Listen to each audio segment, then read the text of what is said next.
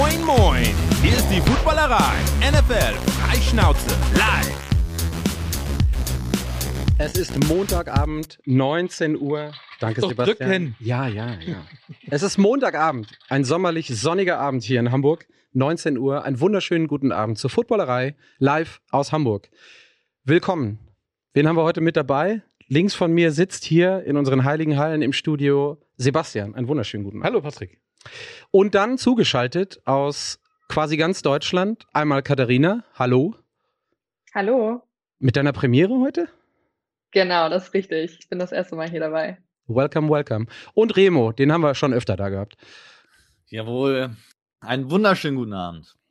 Da kommt die Energie, die ich brauche. Da kommt die Energie. Hier an den Reglern im Studio sitzt Flo. Flo, auch dir einen wunderschönen guten Abend. Er winkt zurück. Das gebe ich so weiter. Was machen wir heute? Im Fernsehen winkt man nicht. Da bleibt mir die Spucke weg. Ja, gut, super. Flo hat gute Laune heute. Auch der hat einen wunderschönen sommerlichen Tag in Hamburg genossen. Das Hat der eine schlechte Runde Golf gespielt? Oder? Sollen wir direkt falsch abbiegen, Remo? Sollen wir direkt falsch abbiegen? Da lacht er nur. So, warte mal, wo waren wir? Ach ja, ist eine Football-Sendung, genau. Worum geht's heute? Ähm, Draft ist vorbei, schon seit einer Woche. Letzte Woche haben wir ausgiebig darüber gesprochen, wer für uns den Draft gewonnen hat. Dann sprechen wir doch heute darüber, wer von den Rookies, die gedraftet wurden letzte Woche, diejenigen sind, die dieses Jahr so richtig abräumen. Also, O-Roy und D-Roy, das wollte ich unbedingt in meiner Sendung live aussprechen. Defensive Rookie of the Year, Offensive Rookie of the Year. Gucken, wie oft ich das heute noch durchziehen darf. Also gerne äh, alle Kommentare äh, mit Hashtag O-Roy oder D-Roy. Droy oder Oroy, ist schön. Und darüber sprechen wir ein bisschen und wir gucken uns an, was, welche Teams so vielleicht die ähm, overall beste Draft-Class mit höchsten Spielanteilen in der, im ersten Jahr nach dem Draft haben werden. Und wir gucken zudem nochmal darauf, wie unserer Meinung nach die Quarterbacks sind ja dann doch, ich habe vier Stück mit reingenommen, Leute, ja, drei davon in der ersten Runde, wer von denen am besten performt und dann ziehen wir am Ende des Tages unsere jeweiligen Defensive Rookies of the Year und Offensive Rookies of the Year, wo ich mich am meisten drüber freue, weil dann will ich nämlich am Ende der Saison, also quasi Anfang 2024, eine Recap-Sendung haben, in der wir schön nochmal aufs Butter geschmier äh, Butterbrot geschmiert bekommen, was wir hier so haben, alles rausgelassen. Und äh, das, da habe ich, hab ich jetzt schon Bock drauf. Habe ich mir jetzt schon quasi im Kalender eingetragen. So, und jetzt fragen sich alle, okay, gut, ja, redet ihr die ganze Zeit davon. Ein Thema möchte ich aber oder möchten wir aber trotzdem von Anfang an schon nochmal mit reinnehmen und das ist die ELF. So, und da ist, jetzt wird ein Schuh draus, dass Katharina heute zwar erst zum ersten Mal, aber äh, ab jetzt wahrscheinlich auch ein bisschen öfter da ist. Die ELF geht los Anfang Juni und die Footballerei, wie ihr mittlerweile wisst, hat auch bezüglich der ELF das ein oder andere zu bieten an Content, vor allen Dingen natürlich in, im äh, Podcast-Raum.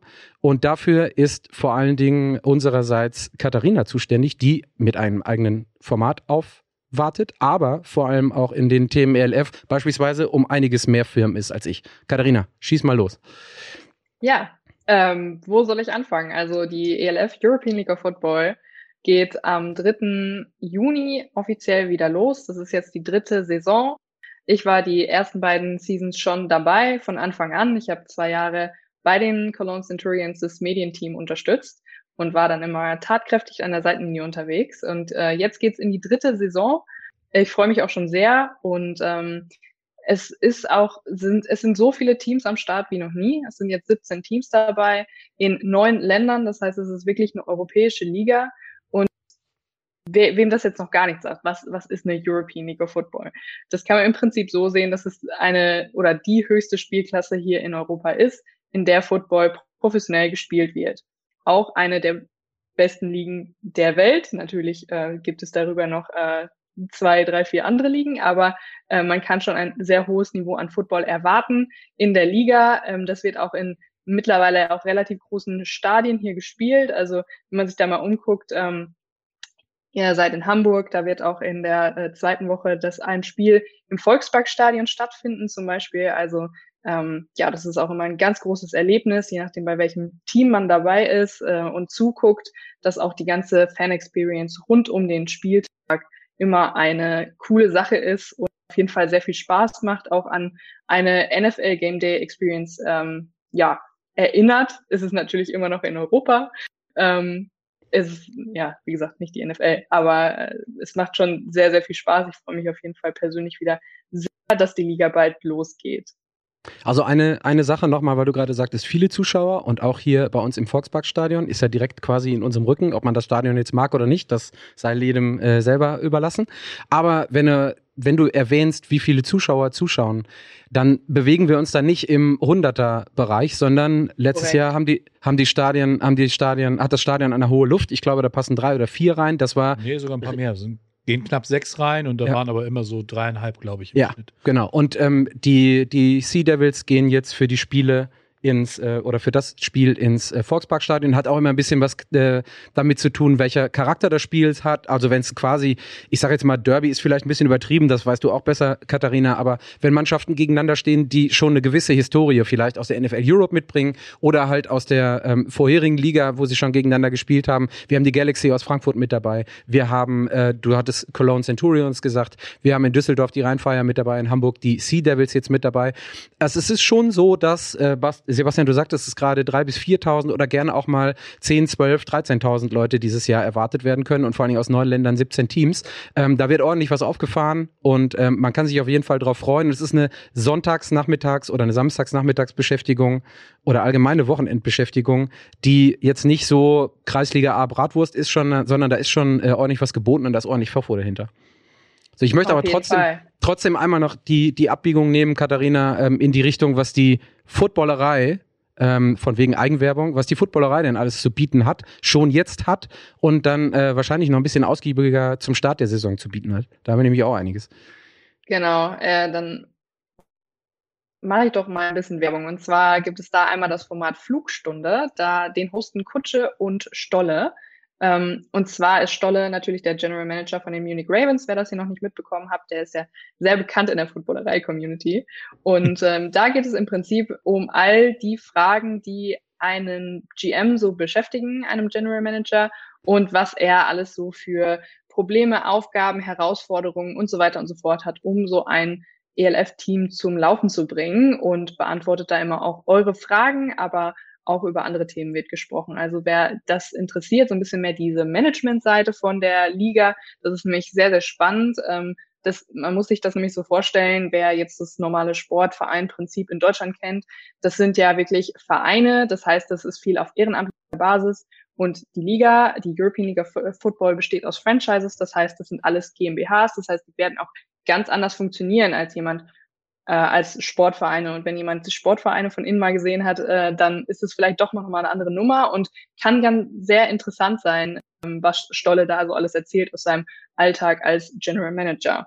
Ja, und dann gibt es auch noch so ein bisschen Behind the Scenes in dem ähm, Format Feldgeflüsterei. Das hosten meine Kollegin Julia und ich. Julia hat den Background von der Stuttgart Search. Die hat da ähnliche Aufgaben gemacht wie ich bei den Cologne Centurions, allerdings nur in der letzten Season. Und wir haben uns dann irgendwann ähm, im Laufe der letzten Saison kennengelernt und uns connected und dachten, nee, das wäre doch super, das gibt es nämlich noch gar nicht, wenn es ein Format zur European League of Football gibt, was so ein bisschen mehr die hinter den Kulissen abdeckt. Also alles, was abseits des Feldes passiert. Wir haben auch einen sehr starken weiblichen Fokus. Also wir versuchen immer mal wieder auch wirklich weibliche Gäste mit in die Folge zu holen. Da gibt es natürlich auch viele, die da in der Liga aktiv sind, von Teammanagerinnen bis hin zu, weiß nicht, Physios. Wir hatten schon Cheerleader mit in der Folge, aber natürlich auch ähm, die, um die es geht. Wir holen ab, auch ab und zu Spieler mit dazu. In der kommenden Folge, die kommt am Samstag raus, da könnt ihr zum Beispiel zwei Importspieler in der Folge hören. Und das Prinzip Import ist vielleicht auch nicht was, was so allen geläufig ist. Von daher, falls da jemand schon mal jetzt ähm, aufmerksam wurde, dann kommt doch am hört doch am Samstag rein, da kommt nämlich die neue Feldgeflüsterei-Folge raus. Das bekommt ihr bei allen Podcast-Dealern äh, eures Vertrauens. Ja, und dann freue ich mich auch sehr, dass jetzt bald wieder die ELF Game Time an den Start geht. Denn die gab es schon letztes Jahr, vielleicht kennen das viele von euch schon. Das ist nämlich der Podcast, der wirklich so ins Detail geht, in die Spielberichte. Das wird, der, der wird euch die ganze Season lang begleiten. Also nach einem Spieltag werden, wird dann immer eine Gruppe von, äh, ihr seht es unten eingeblendet, gerade in der Bauchbinde, ähm, das, das hosten äh, Gomez, also Sebastian Silva Gomez, der Jan Weinreich, Tim Unger ist auch dabei, der Valentin und Maurice ist jetzt auch mit am Start. Ähm, alle im Liga-Kontext aktiv und ich werde das Ganze mit moderieren. Das heißt, ich bin bei zwei von diesen Formaten mit aktiv. Ja, und wir beschäftigen uns dann wirklich mit den Spielen. Was waren die Top-Spiele? Was ist da passiert ähm, mit dem Sportlichen? Aus, auch aus von der Spielerperspektive. Wie schätzen die Spieler das Sportliche ein? Ähm, ja, also da werdet ihr das ab nächster Woche Dienstag wiedersehen. Ähm, das müsste der äh, 16.05. sein. Ich musste hier gerade mal auf meinen Spickzettel gucken. Und ähm, ja, das ist, sind so die Formate kurz im Recap, was es alles bei der Footballerei gibt, rund um die European League of Football. Sauber. Darf ich, wo wir jetzt gerade quasi outside der ähm, ähm, wirklich wichtigen ELF äh, Coverage der Footballerei sind, magst du verraten, wer dein Team ist, wenn du eins hast, oder ist es naturgemäß äh, Cologne? Also, da ich jetzt zwei Jahre natürlich bei den Cologne Centurions aktiv war, schlägt mein Herz natürlich für das Team und es wird es auch immer bleiben. Es sind natürlich jetzt auch viele unserer Spieler rübergegangen nach äh, Düsseldorf und ich meine, Düsseldorf und Köln vertragen sich ja historisch nicht so gut, aber ich werde auch da sehr oft im Stadion anzutreffen sein, einfach weil äh, man ja auch zu den Spielern eine bestimmte Bindung aufgebaut hat und das alles mit unterstützen will einfach. Von daher, äh, ich bin auf jeden Fall auch Fan der Liga, aber wenn ich mir ein Team aussuchen müsste, dann auf jeden Fall die Cologne Centurions Invictus. Ganz professionell, halb, halb diplomatisch geantwortet. Ich gucke mal kurz nach links und in die mhm. Kamera. Äh, Sebastian und Remo, Kölsch oder Alt? Pilz. Komische Frage. Lecker Pilz. Remo, Remo fällt fast vom Stuhl, dass er sich überhaupt dazu äußern muss. Ich sehe das im Augenwinkel. Ja, okay, gut. Ich habe nicht gefragt. Du bist, ich glaube, du bist gerade gemutet, Flo. Äh, äh, Remo, ich höre dich zumindest gerade nicht. Kann es sein? Ja, sorry, oh, ich hatte mich gemutet. Ähm, ich dachte, dir, dir hättest die Sprache verschlagen bei Kölsch oder Alt.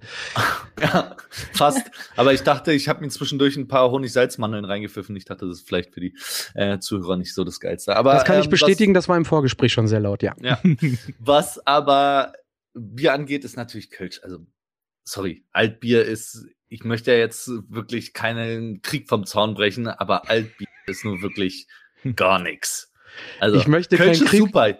Ich mag die kleinen Gläser, finde ich spitze. Ist immer frisch, auch dass du immer direkt Neues kriegst, ohne bestellen zu müssen. Da haben sie nicht viel falsch gemacht. Nur, dass man andauernd auf Toilette gehen muss. Das aber, ist problematisch, aber das kriegt man hin. Das mit dem automatischen Gläser nachfüllen ist in deiner neuen Heimat doch auch so, habe ich, hab ich im, ja. no im November kennengelernt. Also, Aber hier sind kleine Gläser ja verboten. Wenn ihr ein kleines bestellt, ja, kriegst du einen halben Liter. Ja, ist doch okay. ja. So, immer, kommt immer auf die Sichtweise drauf. Also ich weiß nicht, jetzt bist du äh, geografisch weit genug weg, weil du da im Süden sitzt, Remo. Aber wenn du aus der Region kommst, einen Satz anzufangen, ich will jetzt hier keinen Krieg vom Zaun brechen, aber alt ist Punkt, Punkt, Punkt. Also sorry, dann sei froh, dass die, sei froh, dass die NFL Deutschland Spiele in Frankfurt sind und du nicht irgendwie in die Nähe, in die Nähe kommen musst. Ähm, Katharina, was ist bei dir? Irgendwas anderes oder alt oder Kölsch? Unabhängig jetzt vom Fandom. Ich bin generell nicht so ein Bierfan, aber wenn dann auf jeden Fall Kölsch. Also äh, wir hatten, ich, ich habe ja Karneval ähm, in Düsseldorf gefeiert, oh, schlimm. Ähm, und da muss ich auch das eine oder andere Altbier trinken und äh, nee, also Kölsch auf jeden Fall. Ich, äh, ich bin ja zum ersten Spiel äh, der Saison bin ich ja in Köln. Ich werde mir also Köln gegen Paris live im Stadion angucken und ich glaube danach muss ich auch noch irgendwo äh, dann mal vielleicht Kölsch schnabulieren. Vielleicht muss ich Kölsch trinken, ja, ich weiß es noch nicht genau. Hat Katharina die Gästelistenplätze besorgt? Das, ich Brauchst du nicht antworten. Ich habe noch nicht geantwortet. Katharina soll lieber äh, alle, alle Strings pullen für etwaige Frankfurt-Spiele, wenn dann irgendwelche kommen. Ah, das auch, ja. Ähm, und jetzt noch eine Sache wirklich zum Abschluss, Katharina, weil, und damit oute ich mich, also es wird mehr mit der ELF, ELF, mein Gott, ich kann noch nicht mal den Namen richtig aussprechen, wenn ich mich nicht konzentriere. Aber Wer sind denn von den 17 Teams, sind ein paar neue dabei, wer sind denn die heißen Anwärter? Also mal kurz so die 1, 2, 3 Teams für all die vielleicht, die auch jetzt in der, ich sage jetzt mal saure Gurkenzeit NFL von Juni bis September, das passt nämlich sehr gut auch da rein, äh, in die ELF gucken, weil die Stimmung gut ist, weil der Sport gut ist äh, und sich denken, gut, wem folge ich denn und wo gucke ich's? Ähm, was sind denn so die Teams, wo man auf so einen Bandwagon äh, aufspringen kann und sich zumindest eine positive Regular Season äh, vom Winning äh, von der Winning Percentage her erhoffen kann. Also du meintest jetzt nicht nur die neuen, die dazugekommen sind, schon generell was sind jetzt Teams? Also wir haben in den, wir haben, wir haben in den, wir haben in den Kommentaren gerade eine sehr, sehr positive und gute Diskussion auf YouTube zu Prag. Gerne. Prag ist eine super Stadt. Gibt's auch Bier, was nicht Kölsch und alt sein muss. Nee, aber ich meine so die, wer sind die Favoriten, wenn man jetzt einen Monat vorher, sind auch noch Trainingcamps, ähm, ist noch ein bisschen Vorbereitung zu tun, aber genau wie in der NFL sprechen wir auch oft genug drüber. Was sind die Teams, die so per se jetzt gerade mal so die zwei, drei sind, auf die man ein Auge hat, wenn man äh, am Anfang in die Saison startet? Ja, also ich in den ganzen Power Rankings sieht man Rheinfeier ganz oben und ich muss sagen, ich kenne ja viele Spieler, die da ähm, hingegangen sind und äh, habe mir das auch mal ein bisschen angeguckt. So, Also ich würde das Team auf jeden Fall auch ganz, ganz weit nach oben stellen.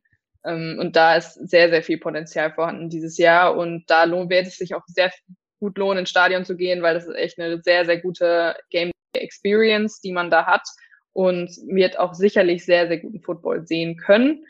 Ähm, man sollte auch definitiv die Favoriten der letzten zwei Jahre, ähm, Hamburg und ähm, ja zum Beispiel Frankfurt, nicht unterschätzen. Allerdings sind natürlich da auch immer noch die Österreicher, die unglaublich stark sind. Die haben ja auch einfach ähm, sehr eine sehr gute Strukturen einfach schon über Jahre entwickelt. Von daher bin ich da auch sehr gespannt, wie die diese Saison wieder mitmischen werden. Und wo man noch nicht so ganz weiß, was passiert, ist natürlich Paris. Also Paris sieht auch so auf Papier relativ stark aus. Von daher, ich bin sehr gespannt, was mit Paris passiert. Ähm, ich gucke ja auch immer viel auf äh, so, wo, in welchen Gruppen sind die Centurions unterwegs. Und ich muss sagen, es gibt eine Gruppe, eine Conference diese Saison, die unglaublich kompetitiv ist. Und ähm, da, da sind natürlich unter anderem äh, Rheinfire, Frankfurt, Paris, Hamburg mit dabei und auch die Centurions, die letztes Jahr eine sehr schlechte Bilanz hatten. Von daher mal gucken, wie die sich da drin schlagen werden. Aber das, das ist auf jeden Fall so eine, so eine Conference, wo ich am meisten drauf schauen würde. Also quasi die AFC East der ELF, sage ich jetzt einfach mal. und äh, ja, ja, also Sebastian und Remo dürfen jetzt nicht sagen. Remo muss die Ravens nehmen, schon allein wegen Stolle. Und Sebastian, auch wenn du beim ersten Spiel in Köln bist, Hamburg. Selbstverständlich. Damit ist das gesetzt. Das, das steht ja außer Frage. Gut. War letzte Saison, glaube ich, bei fast jedem Heimspiel in Hamburg. Also von oh, daher, krass. Ja. Ne, also von daher, das äh, muss auch so sein. Gut, okay. Ähm, Katharina, habe ich noch was vergessen? Jetzt so im ersten Aufschlag zur ELF-Coverage von uns. Ich weiß nicht, falls die äh, Zuschauer hier noch irgendwas so. wissen wollen, dann Ja, also, jetzt in die Kommentare hacken, aber sonst, ja. Ja, wenn die, hat jemand parallel in die Kommentare geguckt, ich rede ja immer so viel, dann sehe ich das nicht. Ja, also äh, auf Twitch wird über äh, Kölsch und Alt diskutiert und über die DEG und äh, ja, dass in Prag die Gläser auch automatisch nachgefüllt werden. Also ja, die sind Twitch ist ja was, was, äh, was die Themen angeht, immer so ein bisschen anders. Also bei, bei YouTube ist äh, Holloways CC hat gesagt, gut, die Frau hat schon mal keine Ahnung von Bier. Das würde ich in dem Fall, Katharina, als, Kon äh, als Kompliment nehmen, weil ich würde mich weder für Alt noch für Kölsch entscheiden, wenn ich denn darf. Wahrscheinlich würde ich Ist dann, völlig äh, okay. keine Ahnung, trinken wir, trinken wir, wenn wir ein Spiel gucken, Aperol Spritz zusammen. Dann kriege ich jetzt gleich in den Kommentaren auch richtig aufs Dach. Lecker Pilz, wie Kommissar Faber immer. Ja, also wie gesagt, ähm, ELF Game Time geht nächste Woche Dienstag los. Die Feldgeflüsterei und äh, auch die Flugstunde laufen schon seit Wochen. Auch mit, kann ich jetzt mal so ein klein bisschen äh, den Vorhang zurückziehen, mit sehr guten, mit sehr guten Zahlen auch für uns bei der Footballerei. Uns ist das Thema ELF und deutscher Fußball, äh, Football wichtig. Das wisst ihr nicht erst seit, seit heute oder seit gestern. Ähm, entsprechend versuchen wir das mit der Coverage abzubilden. Wenn ihr dazu was habt, ihr kennt die äh, Handles, schreibt uns an, führt hier gerne die Diskussion noch weiter.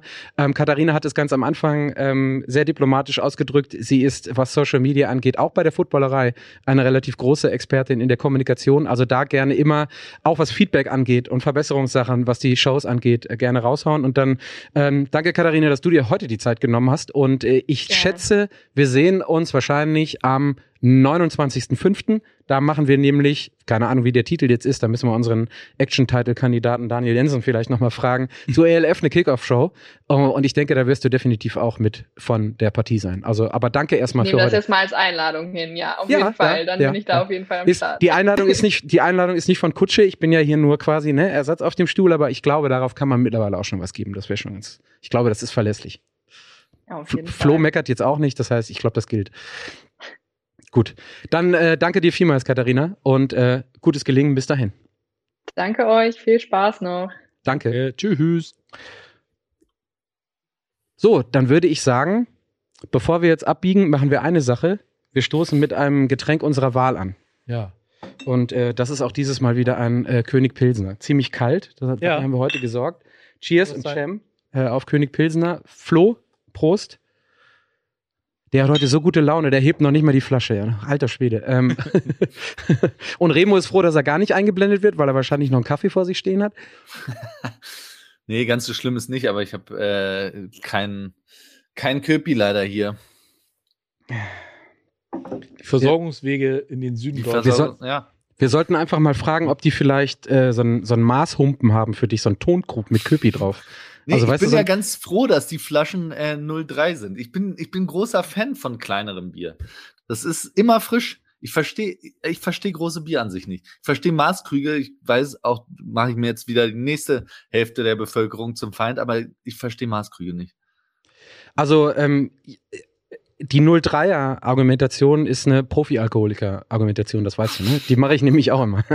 Also, ähm, und aber ja, stimmt, bei 05 bleibt, äh, bei 05 bleibt immer relativ viel übrig. So, das war das. Und dann rutschen wir jetzt ein Stück weit in Richtung des Themas, was ich gar nicht gefragt habe vorher. Haben wir eigentlich erwähnenswerte News?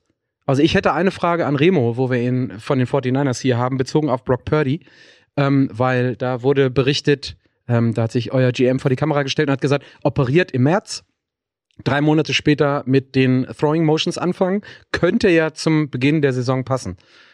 Stimmt das oder ist das typisches Off-Season-Gelaber, Remo? Hm, Naja, es war ja dann am Schluss, äh, hatte er ja nicht die Liz Frank-Operation. Von da- daher weiß ich nicht, wie der Timetable genau ist. Also bei dieser Liz Frank-Operation wäre es wahrscheinlich wohl erst gegen November was geworden. So sollte es jetzt theoretisch schneller gehen. Wie fit der Arm dann genau ist, da stecke ich leider nicht drin. Ist auch von hier sehr schwer, eine Diagnose zu stellen. Aber ich hoffe ja immer noch, dass irgendwas outgefigert wird mal mit Trey Lance. Es wäre ein bisschen schade drum. Ansonsten finde ich sehr, sehr schade, wenn wir Sam Darnold zum Saisonstart sehen müssten. Von daher hoffe ich einfach mal, dass der Mann recht hat. Vielleicht gönne ich dir einfach die Darnold Experience, damit wir dich dann irgendwie an dem random Montag danach in der Sendung haben. Mal gucken. Guck mal, ich wollte dir vorhin noch, wollte ich sagen, guck mal, geil, ein Source-Trikot. Jetzt kommst du mir so um die Ecke. Jetzt sage ich, häng die Scheiße da wieder ab. Genau, das reicht mir doch schon wieder. Das ist so diese, diese unterschwellige Jets-Erwähnung. Alle gucken jetzt auf Source Jersey. Da. Sorry. Ähm, aber ja, also ich habe das auch so ein bisschen. Das ist das Einzige, was ich so an News mitgebracht habe, so diese Trope Alerts. Ich weiß nicht, ob ihr das kennt vom Around the NFL Trope Alert. Podcast. Trope Alert, Trope Alert, genau. Und da waren so ein paar Sachen dabei, die habe ich mir aufgeschrieben. Immer so der gleiche äh, Sprech bei, äh, bei den Bears. Ähm, Luke Getzi sagt, ähm, Justin Fields already light years ahead of this time last year. Das ist so ein typischer Trope Alert. Super, ne? Also wenn, wenn der nicht alles komplett äh, abreißt. Und ähm, Matt LeFleur in Green Bay hat schön gesagt, Jordan Love has made huge strides. Credits Packers QB Coach Tom Clemens. Also wenn also kann man jetzt schon mal kann man jetzt schon mal äh, drauf wetten. Also ja. ich ziehe meinen Hut, den ich nicht aufhabe. Ja. Also, ja, das ja. sind Sachen, die, ja. die stimmen mich sehr positiv. Das ist so Also jetzt schon mal Mitte Mai Ja. Nachricht. für alle, die, für alle, die wetten wollen, jetzt mal auf jeden Fall die Overs. Für alle Overs für Justin Fields und Jordan Love. Hm. Definitiv, ja, ja. Ist ja auch eine relativ äh, äh, schwache, ich sag jetzt mal, League-wide Quarterback-Class dieses Jahr. Sind wenige interessante auch Prospects dabei und Rookies. Ist ja nicht so viel. Dann kann man schon mal auf die gestandenen Spieler der letzten Jahre wetten. So, dann sind wir mit den News durch. Und äh, dann würde ich sagen, biegen wir jetzt in das ab, was wir eigentlich wollten. Und zwar haben wir uns nach der letzten Woche überlegt, wenn wir so drauf gucken, auch mit dem ein oder anderen Fantasy Draft, der jetzt bei uns kommt, keine Angst, da gucken wir dann nochmal gesondert drauf in irgendeiner äh, Episode, die jetzt vielleicht noch in etwas fernerer Zukunft ist. Aber da gucken wir, wie gesagt, gesondert da nochmal drauf, wer weiß in welcher Besetzung. Aber wir gucken uns einmal an, welche Rookies haben es denn in dem Fall Remo, Sebastian und mir angetan, als sie gedraftet wurden. Wir nehmen jeder so zwei oder drei, ja, zwei Stück, glaube ich.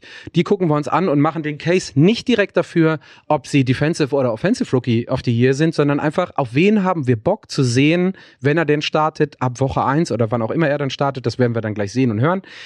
Auf wen haben wir den Bock zu gucken? Auf wen achten wir, wenn er dann in dem Team endlich ähm, zur Performance kommt? Dann biegen wir, weil natürlich überhaupt nicht gescriptet, keiner ein QB dabei hat, bei den, äh, bei den Spielern, die es uns ordentlich angetan haben im Draft. Gucken wir nochmal explizit auf die 3 plus 1 QBs, also die drei der ersten Runde. Und ich habe, ähm, weil ich ihn ja eigentlich ganz gerne mochte, Will Levis noch mit dazu genommen, ähm, wie die denn so in unserem internen Ranking gerade stehen. Ähm, und dann in der Tat wählen wir, habe ich äh, vorhin schon gesagt, mal den Offensive Rookie of the Year, jeder einzelne von uns, und den Defensive Rookie of the Year. Und das ist das, womit wir jetzt anfangen wollen. Und dann gucke ich einmal auf meine schlaue. Habe ich was vergessen, Jungs? Nee, ne? Nö. Nö, ich glaube Gut. Sieht, super. Dann fangen wir mal an. Und als allererstes steht hier der liebe Remo, der mit seinem ersten, ich habe, äh, ich glaube, in den Bauchbinden geschrieben, sein erster persönlicher Impact Rookie für die neue Saison. Ja, also ähm, für mich, wer, wer unsere Live-Drafterei verfolgt hat, kann, äh, hat vielleicht schon eine gewisse Ahnung, dass ich zu den Tight Ends auch ähm, eine, eine engere Beziehung ist ein bisschen viel, aber dass mir die Tight Ends wesentlich besser gefallen haben als die Receiver in der Klasse. Und allen voran eben Dalton Kincaid, für den die Bills zwei äh, Spots nach vorne getradet sind extra, um äh, ihn zu nehmen und Josh Allen eine weitere Waffe an die Hand mitzugeben. Sie haben zwar noch Dawson Knox, ja, aber Dawson Knox jetzt auch nicht unbedingt. Dawson Knox ist eben kein George Kittle, kein Kelsey, kein Andrews, das ist äh, kein Goddard, es ist Dawson Knox. Da kann man sich verbessern. Meiner Meinung nach, vor allem im Receiving, Dalton Kincaid, klare Verbesserung, sollte die Chance haben, auch von Tag 1, Spiel 1 quasi ähm, Tight End Nummer 1 zu sein, auch was, wie gesagt, Josh Allen ein weiteres Safety Blanket geben sollte. Und kann mir gut vorstellen, dass Kincaid in seiner ersten Saison auf jeden Fall die Zahlen, die Knox in der letzten Saison hat, das waren 516 Receiving Yards, 517 bei 48 Receptions.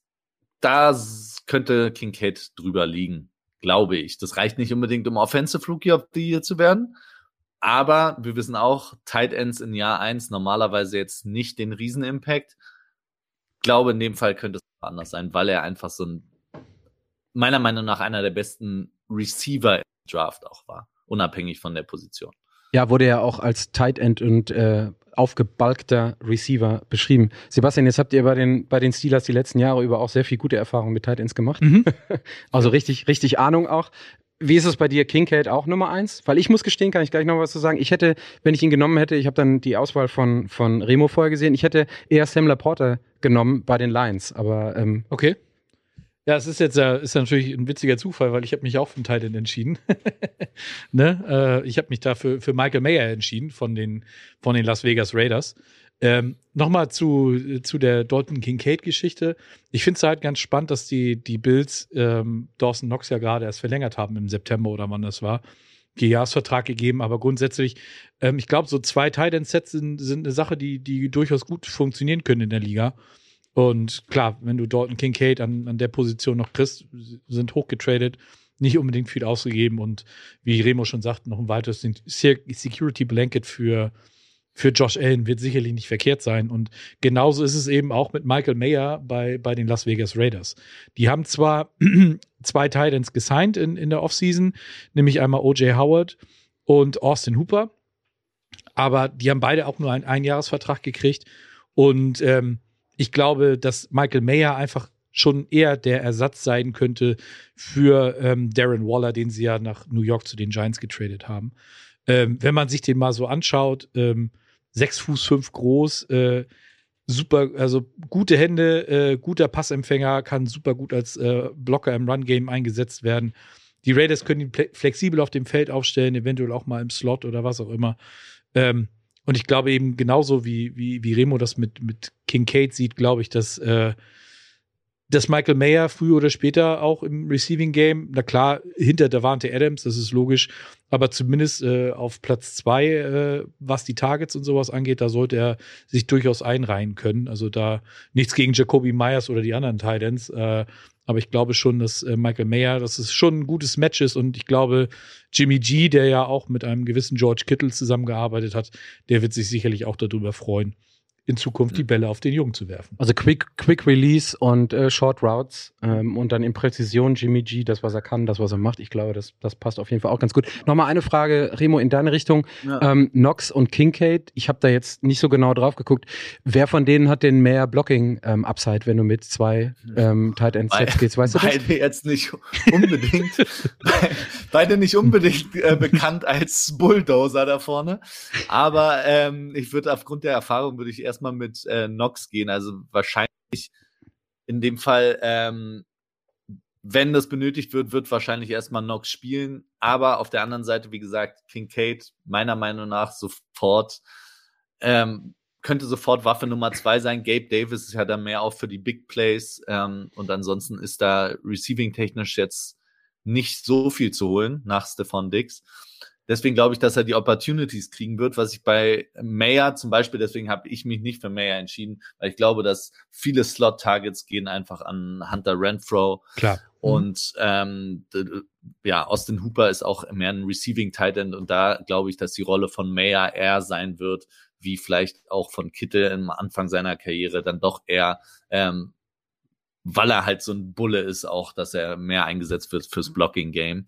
Und klar, da kann man, kann man einen großen Impact haben. Ich glaube nur nicht, dass es im ersten Jahr und vor allem nicht in der ersten Hälfte der Saison ähm, im, im Receiving Game sein wird, unbedingt bei Mayer. Ja, okay. Ist ja auch, äh, du hast eben die Steelers und die Titans angesprochen, klar, Pat Fryermuth, äh, der ist so auch so ein Receiving Titan, der hat auch gleich in Jahr 1 losgelegt. Und jetzt haben sie sich halt noch den Blocking Titan mit Darnell Washington dazugeholt. Ähm, bin ich auch sehr gespannt, wie das. Äh, Naja, bei den Jets war es so, ähm, ist auch so ein bisschen, ob man ihn überzahlt hat, aber CJ Usama ist derjenige, der eher blockt und Tyler Conklin, erfolgreich oder nicht erfolgreich, ist derjenige, der dann die Short Rounds oder die Underneath Routes nimmt, um dann auch mal ein paar Bälle zu fangen. Deswegen fragte ich gerade mal, das Mhm. passt ganz gut. Und ich glaube, als ich, ich weiß nicht, beim, ja, ich will mich jetzt auch nicht irgendwie blöde darstellen, aber der, der ein oder andere Fan wertet, glaube ich, ein Tight End immer noch nur ausschließlich aufgrund seiner Pass-Catching-Qualitäten.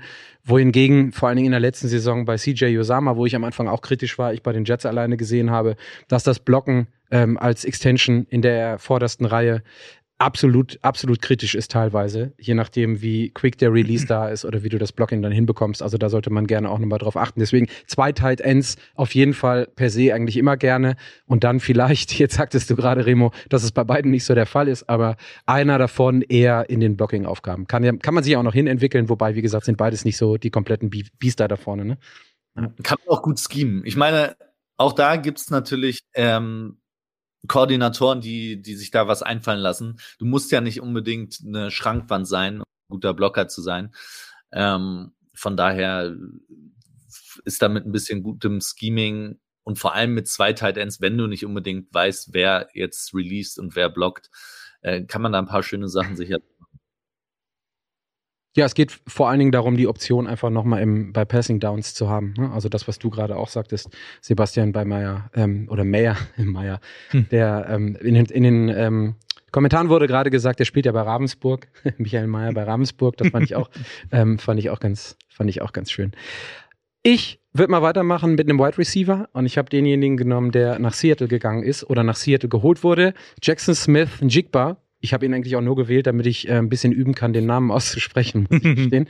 Nein, nicht ganz. Ich war am Ende des Tages dann doch, als ich noch ein bisschen genauer drauf geguckt habe, auch nach letzter Woche, war ich ziemlich zufrieden oder bin ziemlich zufrieden. Ähm, kommt vielleicht im Laufe der Sendung noch, Sebastian, haben wir gesagt, mit dem Draft Overall bei den, bei den Seahawks und da ist Jackson Smith Jigba als Wide Receiver für mich jemand, der komplementär, das ist für mich das Stichwort, super zu ähm, Metcalf und Tyler Lockett passt. Schön in den, in, in den Slot, der richtig gute äh, Routes rennen kann. Was Routes angeht und was Slots angeht, ähm, da schmeichle ich mich jetzt ein bisschen bei, bei Detti ein, ganz unverblümt. Da werden wir sicherlich äh, in der ein oder anderen Lockerroom Fantasy Session dieses Jahr ähm, Detti, ich will jetzt nicht sagen mehr anderen, das ist ja nicht Dettis Ding, aber zumindest ausgiebig darüber äh, das Lobpreis oder den, den, das, die Lobhudelei auf den ein oder anderen Receiver ähm, hören, was das bei den Seattles ange äh, Seattle Seahawks angeht. Und zudem ist ähm, Lockett, habe ich auch nochmal nachgeguckt, der wird jetzt 31. Da stößt man unter Umständen als Wide Receiver auch nochmal ein Stück weit irgendwann mal an eine natürliche Decke oder läuft gegen eine natürliche Mauer. Von daher finde ich diesen Draft-Pick nicht nur perspektivisch sinnvoll, sondern ich glaube, dass der in einem solch gereiften und reifen äh, und wirklich wissenden Receiver-Room ordentlich was mitnehmen kann und sofort auch in der ähm, ersten Saison als Rookie eine absolute Rolle spielen kann. Und ich glaube, dass ähm, mit der Quarterback-Situation, ich, ich glaube, alle Seahawks darauf freuen, dass, wenn man denn mal drei Receiver-Sets spielt, da noch ein dritter Receiver ist, der wirklich First Round, äh, First Round Great und First Round Potenzial mitgebracht hat. Also deswegen gehe ich mit dem Seattle Wide Receiver Njigba in der ersten Runde. Mm, ich glaube, er kommt halt auch in eine wunderbare Situation. Ne? Also er kennt das ja von Ohio State. Er hat halt mit zwei First-Round-Picks äh, mit Olave und äh, mit Garrett Wilson äh, am College zusammengespielt und er kommt jetzt in eine Situation, wo er wieder, ich sag mal, als dritte Option äh, zum Team kommt, äh, wo er aus dem Slot kommen kann, wo er hinter DK Metcalf und äh, Tyler Lockett eben äh, in die Liga reinfindet. Und wie gesagt, besser kann das in der Hinsicht, glaube ich, kaum kommen. Von daher für mich absolut nachvollziehbar, dass der für dich da äh, ein Impact-Player ist. Genau, auch vielleicht da nochmal wichtig, Definition Impact-Player. Ich glaube auch in dem Fall, ähm, Jackson Smith und Jigba ist niemand, der jetzt, wo du sagen wirst, du erwartest von dem eine 1000 Yards Receiving Saison, schätze ich. Weil, nee, das ist das ist die genau. nee, das ist genau, das ist so deswegen Impact äh, Rookie. Ja. Das heißt, ich hatte ja. so ein bisschen am Anfang hatten wir ja ganz wieder den Vorhang ein Stück weit zurück. Ja, wir wählen einfach jeder drei mögliche ähm, Offensive oder Defensive Rookies aus und dann haben wir überlegt und haben gesagt so nee, wir müssen vielleicht erstmal gucken, auf welche Spieler wir Bock haben und das ist so dieses Impact Rookie, ne? Also, worauf will ich gucken? Und du hattest es gerade Remo, genauso hätte ich das gerade dann bei dir auch sagen können. Das ist ein Tight End, der bei den Bills eine super Ergänzung ist, der eine Rolle spielt, aber schon allein aufgrund der Tatsache, dass er ein Tight End ist äh, oder ähm, als, als Wide Receiver Nummer drei quasi reinkommt bei den, Sea äh, bei den Seahawks jetzt mit Jigba. Spiele, auf die wir Bock haben, die aber per se nicht direkt in den Pro Bowl müssen und die nicht, was du jetzt gerade sagtest, als Wide Receiver eine 1000 plus Yard Saison haben müssen, sondern wo man merkt so, hey, da sind die viel zitierten Flashes als Rookie, ähm, die dann Bock machen auf Jahr zwei, auf Jahr drei, um dann vielleicht in die Richtung zu gehen, damit mal, äh, ein, ja gut, MVP ist sowieso immer, wenn man kein Quarterback ist, schwierig, aber eine ne, ne All-Pro oder eine ähm, Pro Bowl ähm, Nomination, ja. äh, Nomination zu bekommen oder 1000 plus zu laufen. Aber das ist genau, also Impact und, ist halt ein bisschen genau. schwierig, aber ja. Und bei ihm ist es ja auch äh, noch dann, was man auch vielleicht nicht immer unbedingt sieht direkt, aber was, äh, was dann deutlich wird oder werden sollte, dass dadurch, durch seine Anwesenheit alleine ein paar Double Teams einfach zum Beispiel nicht mehr auf Metcalf sein werden. Und das ist ja auch ein Impact, den du erstmal in Zahlen nicht direkt siehst, aber der natürlich ein Spiel variabler macht und einfach ähm, dadurch die, die Offense der Seahawks definitiv verbessern wird. Also ich, ich freue mich auch auf den. Ich bin äh, sehr gespannt. Ein bisschen, bisschen Angst, aber ich hoffe noch, dass, äh, dass Gino vielleicht dann doch nicht, nicht so spielt wie zumindest die ersten 14 Wochen. Oder ersten 13. Bisschen, bisschen Angst ist schön, ganz devot. Mhm. Kurz verschluckt, aber bisschen Angst auch. ähm, ich, Respekt, Respekt ist besser. Das ist, das ist immer das bessere Wort, mhm. ja. Dann kannst du deinen Gegner nämlich auch respektieren und kannst ihn trotzdem ja. platt machen am Ende des Tages. Das ist, das ist völlig okay. Ähm, Some Say It's Tea auf YouTube sagt, äh, klar, ähm, wo ist es? Ist halt ein komplett offensichtlicher Pick. Ja, in der Tat ist es ein ziemlich offensichtlicher Pick, aber wie gesagt, es kommen vielleicht auch noch der ein oder andere, auch beim Offensive Rookie of the Year oder Defensive Rookie of the Year, ähm, ähm, offensichtlicher Pick, aber das ist halt, liegt halt teilweise in der Natur der Sache. Ne? Also ich habe es jetzt auch wieder ähm, bei der Mannschaft hier oben auf meiner Mütze dieses Jahr erlebt mit Defensive und Offensive Rookie. Das waren jetzt nicht irgendwie zwei Fünft- und Sechst-Round-Picks, sondern es waren dann schon die Jungs, die relativ früh gedraftet wurden. Und ich finde es halt einfach smart von Seattle. Wie gesagt, wir kommen hinterher noch mal ein Stück weit drauf auf den gesamten Draft bei den, bei den Seahawks. Ich finde es halt einfach smart, weil es, es macht Sinn. Und wenn man oftmals sieht, wer wie draftet in der NFL, dass da teilweise auch von veritablen GMs zumindest im ersten Moment nicht so viel Sinn zu hinter, äh, hinterzustecken scheint, ähm, ist es schon eine Sache, die ähm, Spaß machen kann, auch schon im ersten Jahr. Fertig. Bevor wir in die zweite Runde gehen, äh, haben wir eine kleine Ankündigung zu machen. Und zwar haben wir heute mit einem Partner, und zwar 40 Yards, ähm, der liebe Jens ist das, aus der Nähe von Köln, Bonn. Ist es richtig? Ja, das ist die, das ist die Richtung 40 Yards Online-Shop für, ich sage jetzt einfach mal grob Football-Zubehör. Und die haben, der haben, die haben ja so kleine, schöne Sachen und dann tauscht man sich mal aus. Und wir haben heute die Möglichkeit, ähm, also freundlichen Gruß an die Kolleginnen und Kollegen von 40 Yards, zwei, drei Sachen als Gewinnspiel zu verlosen. Also für alle, die das jetzt live sehen, ähm, Sebastian und ich probieren das jetzt gerade auch mal aus, was wir hier haben. Und dann werdet ihr sehen, dass es schon ganz schön ist. Also wir haben uns gefreut, als wir es ausgepackt haben und dass wir es nutzen durften. Sebastian, jetzt muss ich eigentlich, weil ich die ganze Zeit rede und nicht vom Ja. Mikro weg darf, Ja. ähm, muss ich dich eigentlich mal bitten, so diese Barkeeper-Attitude jetzt gerade einmal einzunehmen. Denn es gibt zu gewinnen von 40 Yards vier. Bei uns im Ruhrgebiet sagt man ähm, Pinchen. Teilweise sagt man Schottgläser, man sagt aber auch Schnapsgläser. Ich weiß nicht, wie das ist. Vielleicht kannst du noch mal sagen, Remo, wo kommst du her? Sind Schnapsgläser oder Schottgläser oder Pinchen? Schottgläser, äh, Berlin, ich wüsste nicht was anderes. Pinchen ist, kenne ich nur aus Hamburg. Ah, Pinchen ist in der Tat Hamburg, ja. Das, da, also ich bringe das aus dem Ruhrgebiet mit. Im Ruhrgebiet hat, äh, haben immer alle Pinchen gesagt, aber sonst nicht. Wie ist es äh, bei dir, Sebastian? Pinchen oder Schno äh, Schottgläser oder Schnapsgläser oder was auch immer? Kurze. Kurze, kurzen, Einfach Glä nur kurze. kurzen Gläser. Muss Ja. doch nicht so ein, so ein fancy. Grammatikalisch, grammatikalisch super, kurzen Gläser. Ja. Okay. Auf jeden Fall Einfach gibt es davon vier. So, und ähm, ich sehe jetzt gerade nicht, ob, ob Flo das schon in dem Visual eingeblendet hat, aber was wir euch jetzt zeigen, ich gehe mal vom Mikro weg, ist, wir haben die hier und können die euch zumindest mal ein Stück weit präsentieren. Und ein Wein. Das haben wir Und Einwein, ja, ja, ja. Man darf sich jetzt, man darf sich jetzt äh, aussuchen, was es ist. Bei mir ist es ein, ähm, wie heißt es? Äh, was habe ich vorhin gesagt? Ein Ingwer-Schnaps. ja. Und äh, was hast du dir ausgedacht? Ich hatte einen? Mexikaner Light, hatte ich. Ein, ein ist ein Montagsnachmittags. sehr dünner Ein Mexikaner. sehr dünner Montagsnachmittags-Mexikaner. ähm, cheers. Ja. Das sind, die, das sind diese Pinchen. Man kann die von zwei Seiten befüllen. Einmal in den Football und einmal um den Football rum. Äh, das ist ganz schön. Auf dem Bild sieht man es nochmal ein bisschen besser. Und was auch dazu gehört, das sieht man jetzt auch auf dem Bild eingeblendet, sind diese wunderschönen, äh, tollen kleinen Bierdeckel, die von 10 bis, aufpassen, 40 Yards gehen. Also vier Stück im Pack. Und die verlosen wir einmal vier Pinchen und vier von den äh, wunderschönen kleinen Bierdeckeln. Der Post folgt heute Abend noch. Denn Patrick Aust hat nicht gedacht, den vor der Sendung, daran gedacht, den vor der Sendung zu posten. Und für alle, die das jetzt hier gerade nicht sehen konnten, keine Angst. Ich werde auch morgen früh nochmal ein Real-Video aufnehmen. Und äh, dann werde ich mir auch einen Schnaps, einen echten Schnaps, morgens um 10 oder so, wenn ich das Video aufnehme, zu Hause reinstellen. Profi Kein- am Glas. Kein Kind, kein Kind da. Ich wusste, Remo, dass ich da bei dir äh, auf jeden Fall Pluspunkte mache. Das ist der einzige Grund, warum ich es gemacht habe. Remo ist ja auch krieg- Leistungssportler. Vielleicht kriege ich bis das dahin, vielleicht kriege ich bis dahin einen Kölsch und einen Alt, dann sieht das genauso dunkel und hell aus und ich kann das damit machen. Keine Bei Ahnung. manchen Sportarten muss man auch die Nerven beruhigen. Da ist es ähm, Mhm. vielleicht manchmal gar nicht so schlecht. Das war der einzige Grund, warum ich überhaupt Sportarten betrieben habe, um Nerven zu beruhigen. naja. So, ähm, nochmal, wie gesagt, ähm, vielen Dank an 40 Yards. Und ach so, ja, was müsst ihr machen, um das Ganze zu gewinnen? Ihr müsst natürlich euren Rookie of the Year in die Kommentare des dann morgen erscheinenden oder heute Abend erscheinenden Instagram-Posts schreiben. Und wenn ihr möchtet, könnt ihr auch gerne einen Halbsatz dazu schreiben, warum ihr denkt, dass das der ähm, Rookie, Rookie of the Year wird. Der. Rookie. Der Rookie des Jahres, genau. Ähm, dann können wir da nämlich noch mal ein klein bisschen diskutieren. Und ich denke, nächste Woche, Freitag oder Samstag, so lange lassen wir das laufen, wählen wir nach guter alter Footballerei-Tradition spätestens am Montag den Gewinner hier live oder die Gewinnerin live hier in der Sendung aus und dann schicken die Kollegen von 40 Yards freundlicherweise den ganzen Kram, hätte ich jetzt fast Ja. gesagt. Naja, So, den, jetzt Kannst du Sachen. endlich mal trinken? Ja, ja. Ich kann in der Zeit mal ein paar, paar Meinungen bei Twitch dazu, Ja, äh, mach das. dazu mach das, kundtun. mach das. Gomba 666 sagt, bei uns sind das äh, Stammperl. Er kommt vermutlich irgendwo aus dem südlichen Bereich. Kati äh, aus, äh, aus MacPom, liebe Grüße. Kurze mit kurzen Gläsern. Richtig. Und Nui, wie sollte es auch anders sein? Egal, Hauptsache ballert. Und Higgins sagt, das sind Pinneken.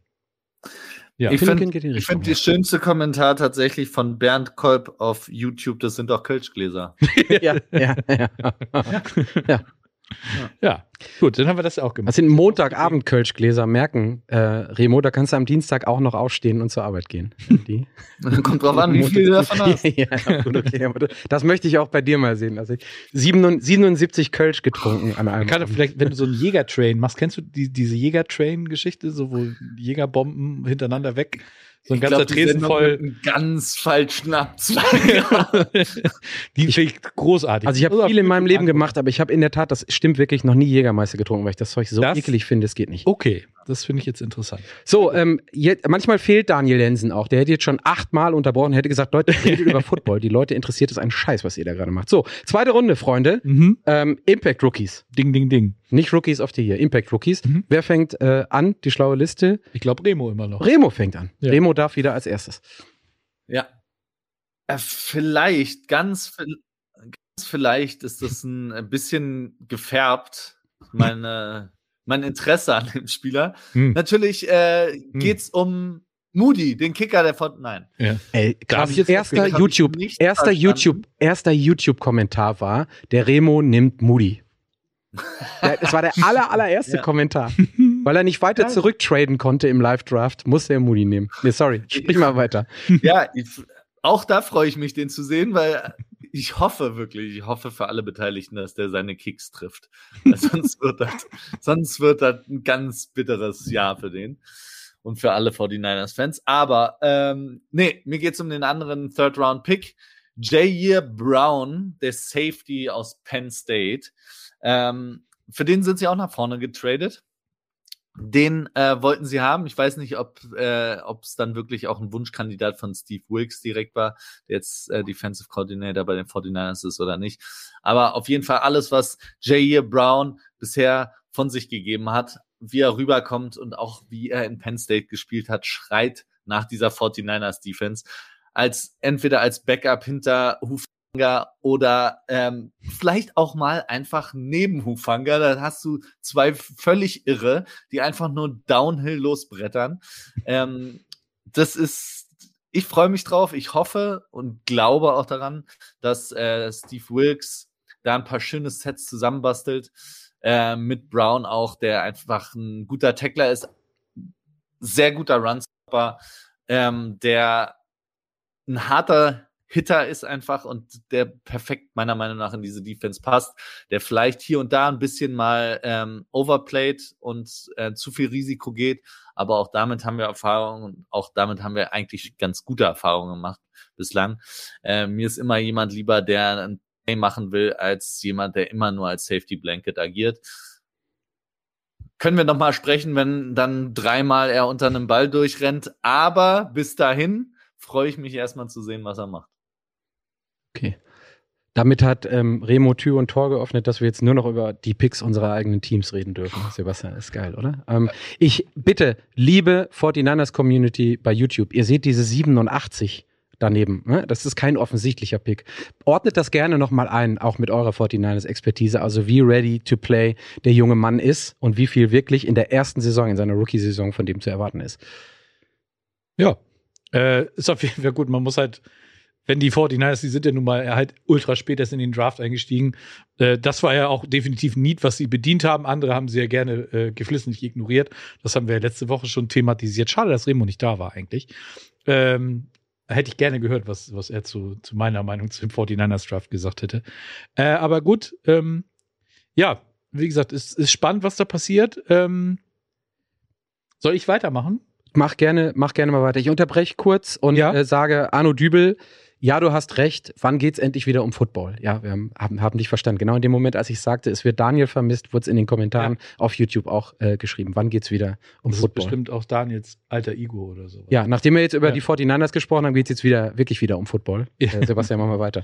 Ja, ich habe äh, hab mich tatsächlich da, ich hätte natürlich auch wieder die Vereinsbrille aufsetzen können beim, beim Impact Player. Ich habe mich aber dagegen entschieden, ähm, weil ich noch einen anderen Spieler gefunden habe, den ich auch ganz spannend finde. Und zwar ähm, ist er bei den Tampa Bay Buccaneers genannt. Das ist nämlich Kalijah Kenzie, äh, der Defensive Tackle von den Pitt Panthers. Ähm, der hat ja ähm, bei den Bundesjugendspielen zum Beispiel äh, sehr überzeugt. Ne? Äh, Die schnellste 40-Yard-Dash-Zeit äh, für einen Defensive Tackle seit 2006 hingelegt. Und äh, über die letzten beiden Jahre äh, bei den Pitt Panthers hat er halt ähm, 14,5 Sacks und 28,5 Tackles for Loss hingelegt. Und das sind so Zahlen, die erinnern an einen anderen ehemaligen Pitt Defensive Tackle. Der nennt sich Aaron Donald. Ähm, Aaron Donald hat, ich glaube, äh, in seinen letzten beiden Seasons bei Pitt äh, einen Sack mehr gemacht und äh, ja, wo er ein bisschen deutlich übertrieben hat, waren die Tackles for Loss. Hat er in seinem letzten Jahr alleine 28,5 gemacht. Habe ich auch schlecht äh, geschluckt, als ich das gelesen habe. Okay, das ist beeindruckend gewesen. Aber ähm, nicht nur die Zahlen sind halt ähnlich, sondern auch die Größe und also die Measurements von äh, Kalijah Kenzie sind sehr ähnlich zu dem, was Aaron Donald mitbringt.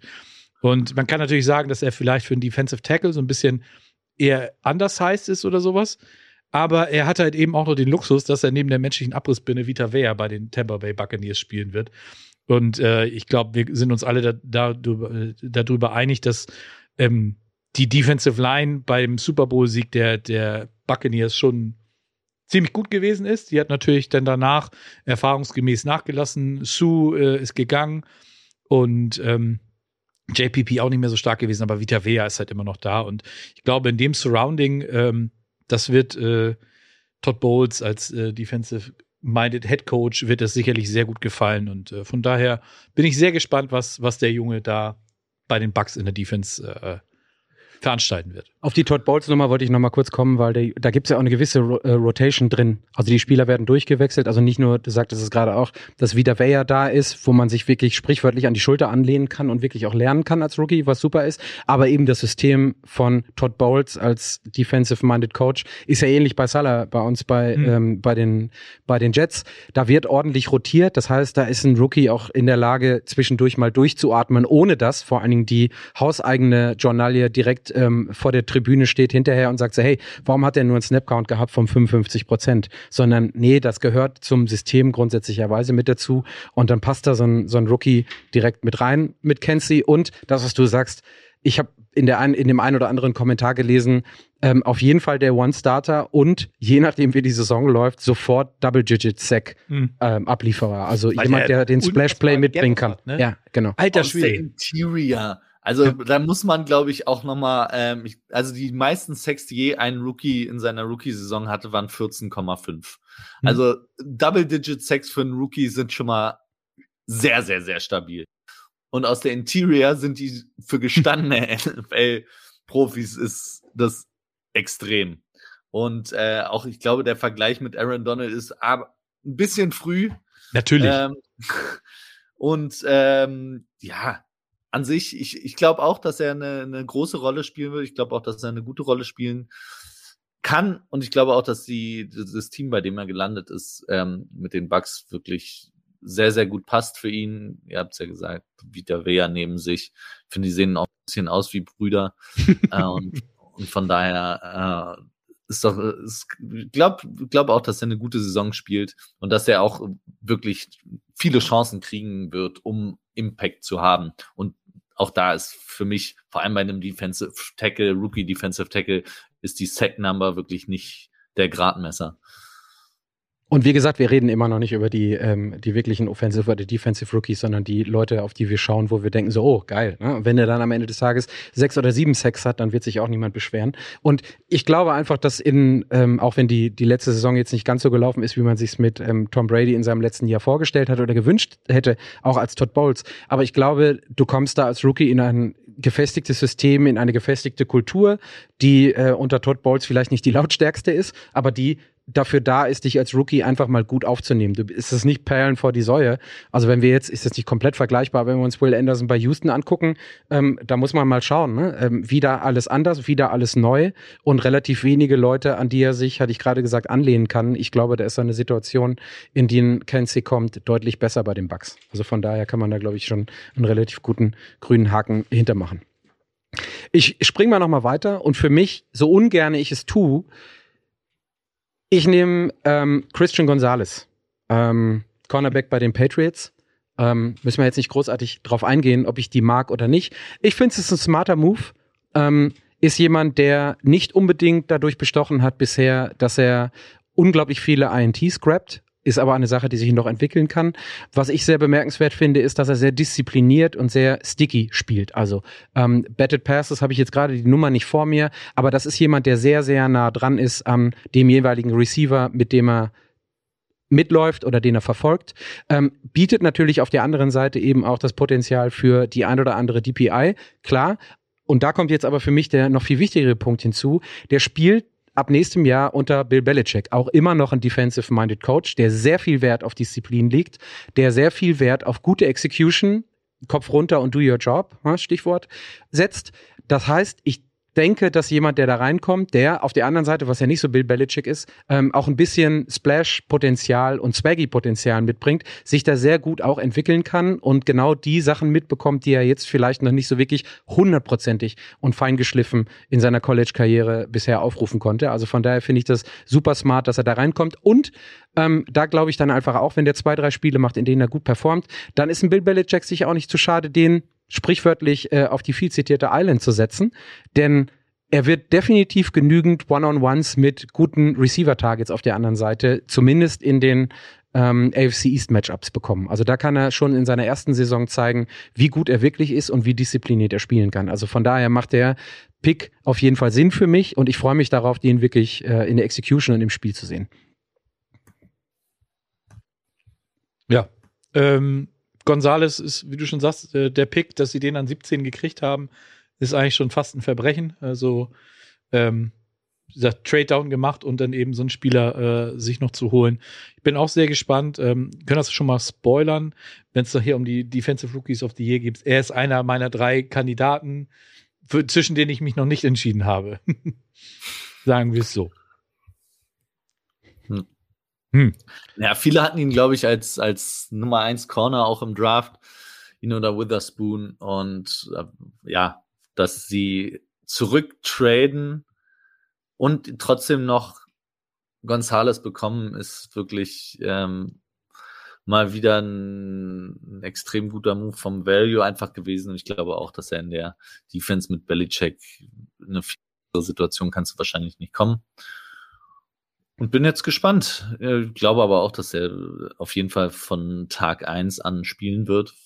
Von daher wird er auch genug Optionen haben, das Spiel zu beeinflussen, positiv. Ich wollte gerade sagen, das ist halt die andere Sache. Ist jetzt nicht so, als wenn der Raum da so voll ist, dass er sich erstmal hinten anstellen muss. Ne? Also da ist sehr viel Prove-It-Potenzial.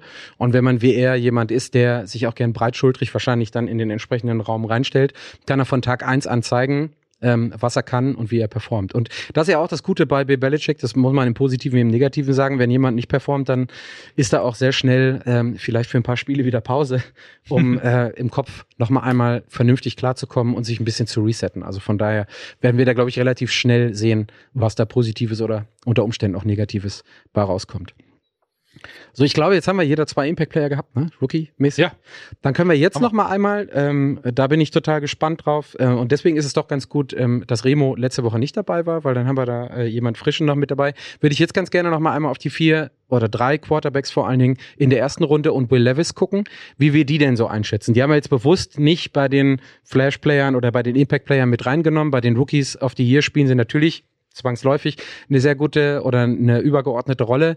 Aber wenn wir jetzt so mit dem Abstand von ein, eineinhalb Wochen darauf gucken, der eine oder andere wird sich wundern, wen ich dann als Rookie of the Year genommen habe, obwohl ich davon überhaupt nicht überzeugt war. Aber wie schätzt ihr es denn ein, Remo? Wie ist es bei dir, wenn du dir die vier Pappnasen da unten äh, anguckst und dann auf die gesamte Rookie-Saison jeweils guckst, wer performt davon deiner Meinung nach am besten direkt im ersten Jahr?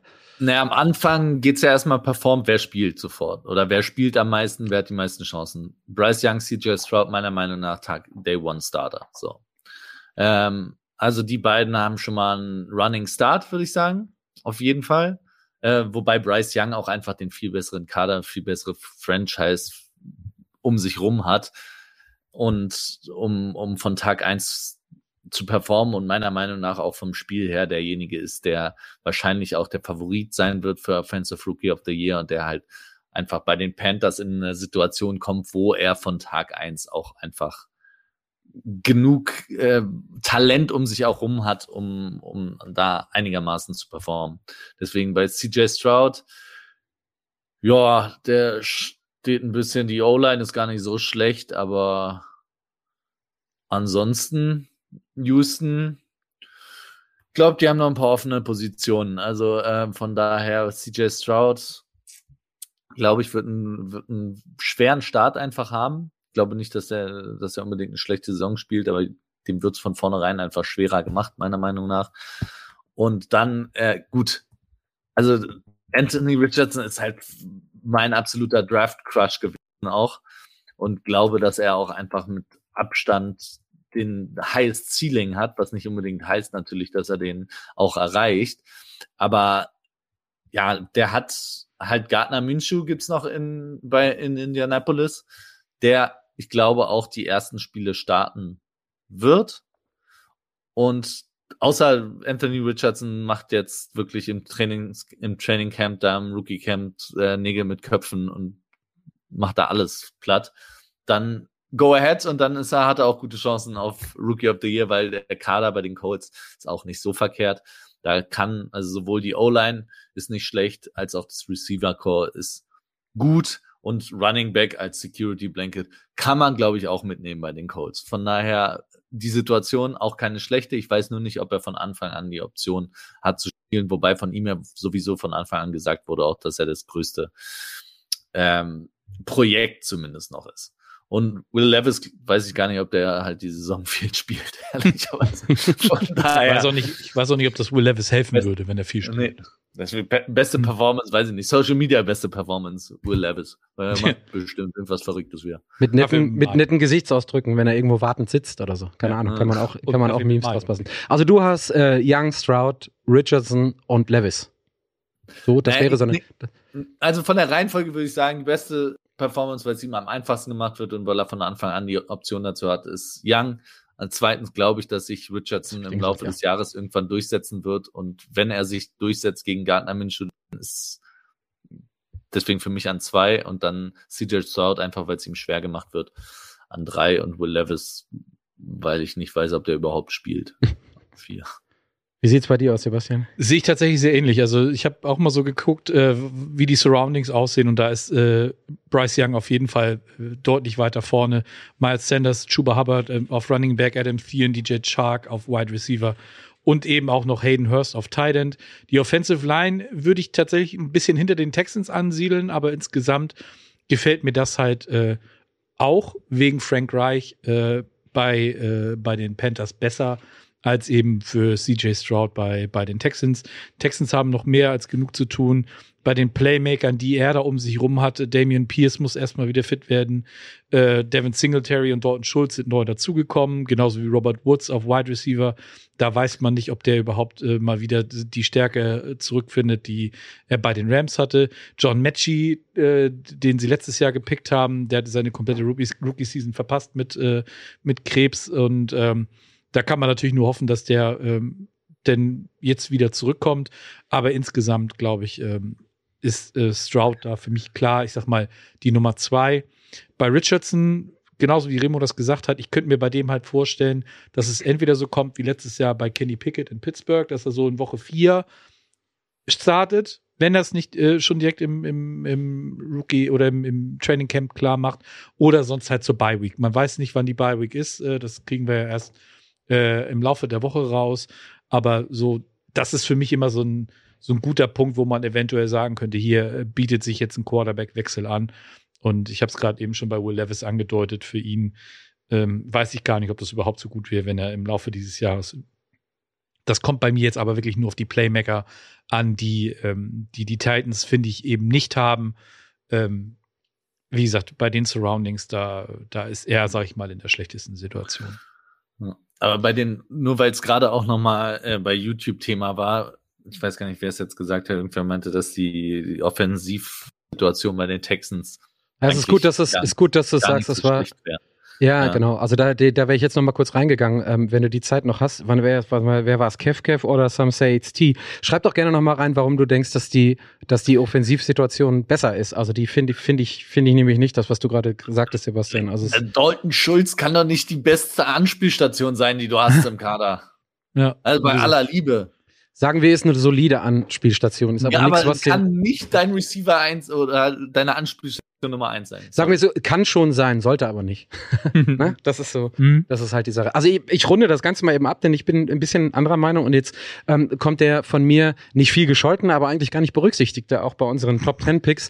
Ähm, Richardson kommt rein. Ich glaube nämlich, dass der definitiv, egal was er macht, in der Woche 1 startet, weil der ein ganz anderes Paket mitbringt als äh, Gardner Minshew. So, und das, das bedeutet für mich, dass du nicht mit einem Gardner Minshew in der Offense anfängst, um dann noch mal ein Stück weit auf deinen Rookie zu reagieren und den dann da reinzusetzen. Ich glaube, dass Anthony Richardson or bust von der ersten Woche an ist. Ich komme auch gleich nochmal vielleicht ähm, aufs Team von Indianapolis. Ich glaube, dass der links und rechts um sich herum und auch mit der Kultur dann in dem Club so viel zur Verfügung hat, dass das von Spieltag 1 an losgehen kann. Das heißt, für mich ist das derjenige, den ich da als erstes sehe. Remo, du sagtest es gerade, ist richtig, überhaupt erstmal die Raps, bekommen, wer spielt als erstes. Ich glaube, dass Anthony Richardson auf jeden Fall von Tag 1 an spielt.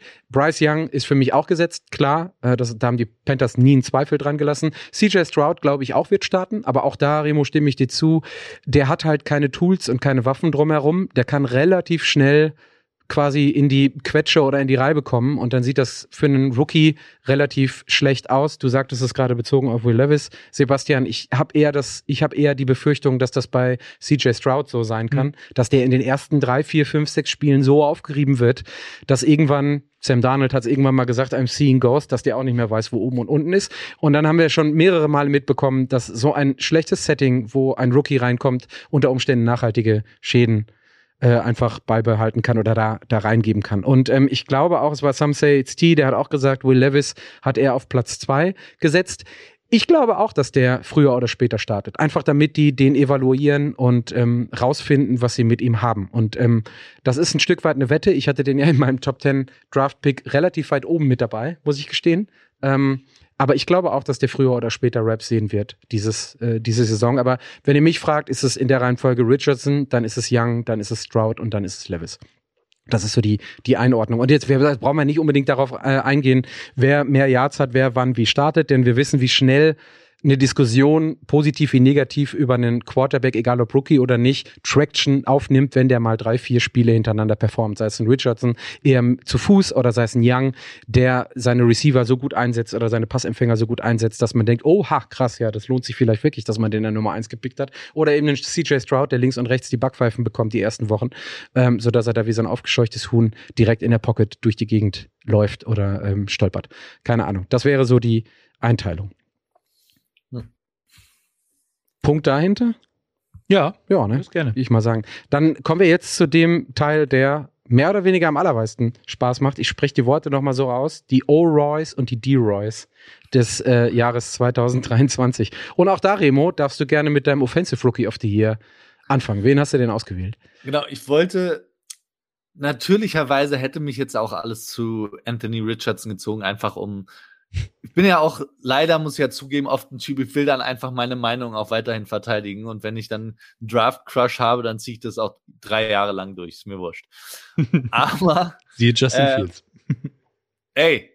Was? Abwarten. Die Saison erstmal abwarten. Letzte Saison zwischendurch hat irgendwer, ich weiß nicht, der Tag kam nicht von mir, hätte aber von mir sein können. Ähm, MVP-Forderung für Justin Fields. Also, aber gut, keine Ahnung, wen du da geschmiert hast, aber anyway. es ist für mich ganz logisch ähm, Bijan Robinson, weil ich glaube, dass der einfach einer der Top Running Backs der Liga sein wird, allein so wie er eingesetzt wird, wie die Falcons spielen wollen. Ähm, ja, sie haben Algier, aber ich den Allgeier, aber ich glaube einfach, die sind nicht so investiert in Algier und du opferst keinen äh, Eight Overall Pick, um Bijan Robinson dann nicht die Touches zu geben. Und deswegen glaube ich, da ist absolut feuerfrei. Du hast den jetzt fünf Jahre zu einem okay, selbst für Running Backs ist, ähm, wenn er der achte Pick ist, ist, ist es selbst das nicht günstig. Aber du hast den jetzt fünf Jahre und ich glaube, die Falcons holen da das Maximum raus. Arthur Smith will übers Laufspiel kommen. Du hast dahinter noch einen unerfahrenen ähm, Quarterback, der gegebenenfalls aber selbst auch ein, ein Gefahr darstellt als Runner, sodass da genug Platz sein sollte für Bijan, um da richtig abzugehen, sowohl im Laufspiel als auch im Passspiel. Und ich glaube, er kriegt jede Option.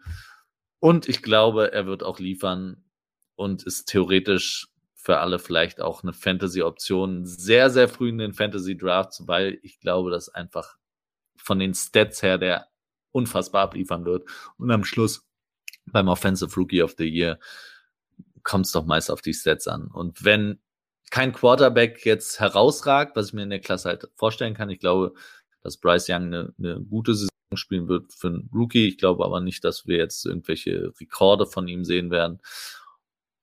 Bei Bijan Robinson bin ich mir da nicht so sicher. Lass uns die Abbiegung nochmal nehmen, das hatte ich vorhin nicht erwähnt. Ähm, an welcher Position, wenn du in deinem ersten Fantasy Draft bist und Bijan Robinson nehmen wollen würdest, Remo, an welcher Position würdest, wärst du denn confident zu sagen, okay, der ist noch da und dann pick ich den? Drei. Und drei, ja. Ja, okay. Ja. Hätte ich jetzt, also ich hätte auch drei bis fünf gesagt. Also vom, vom Gefühl her, ich glaube, dass der relativ früh weggeht. Also auch mit dem, was du gerade sagtest, die, die Falcons haben ähm, mehr als Double Down on äh, Running Commitment gemacht mit Bijan Robinson. ähm, ist, glaube ich, in den letzten zehn Jahren der fünfte Running Back erst, der in der ersten Runde gedraft wurde. Also so viel zum, zum Value, das den Running Backs zugestanden wird. Ne? Da sind dann die ähm, Christian McCaffreys dieser Welt mit dabei und in der Riege ist er jetzt halt auch unterwegs. Sebastian, mach mal weiter. Wer ist denn dein Offensive Rookie of the Year? Ja, das ist bei mir dann tatsächlich doch relativ einfach und ich habe mich für den First Overall Pick entschieden, nämlich Bryce Young. Er ist natürlich irgendwo, ja, nicht jetzt groß irgendwas so fancy wie, ähm, wie Remo das jetzt gemacht hat, weil ich sehe das zum Beispiel durchaus anders.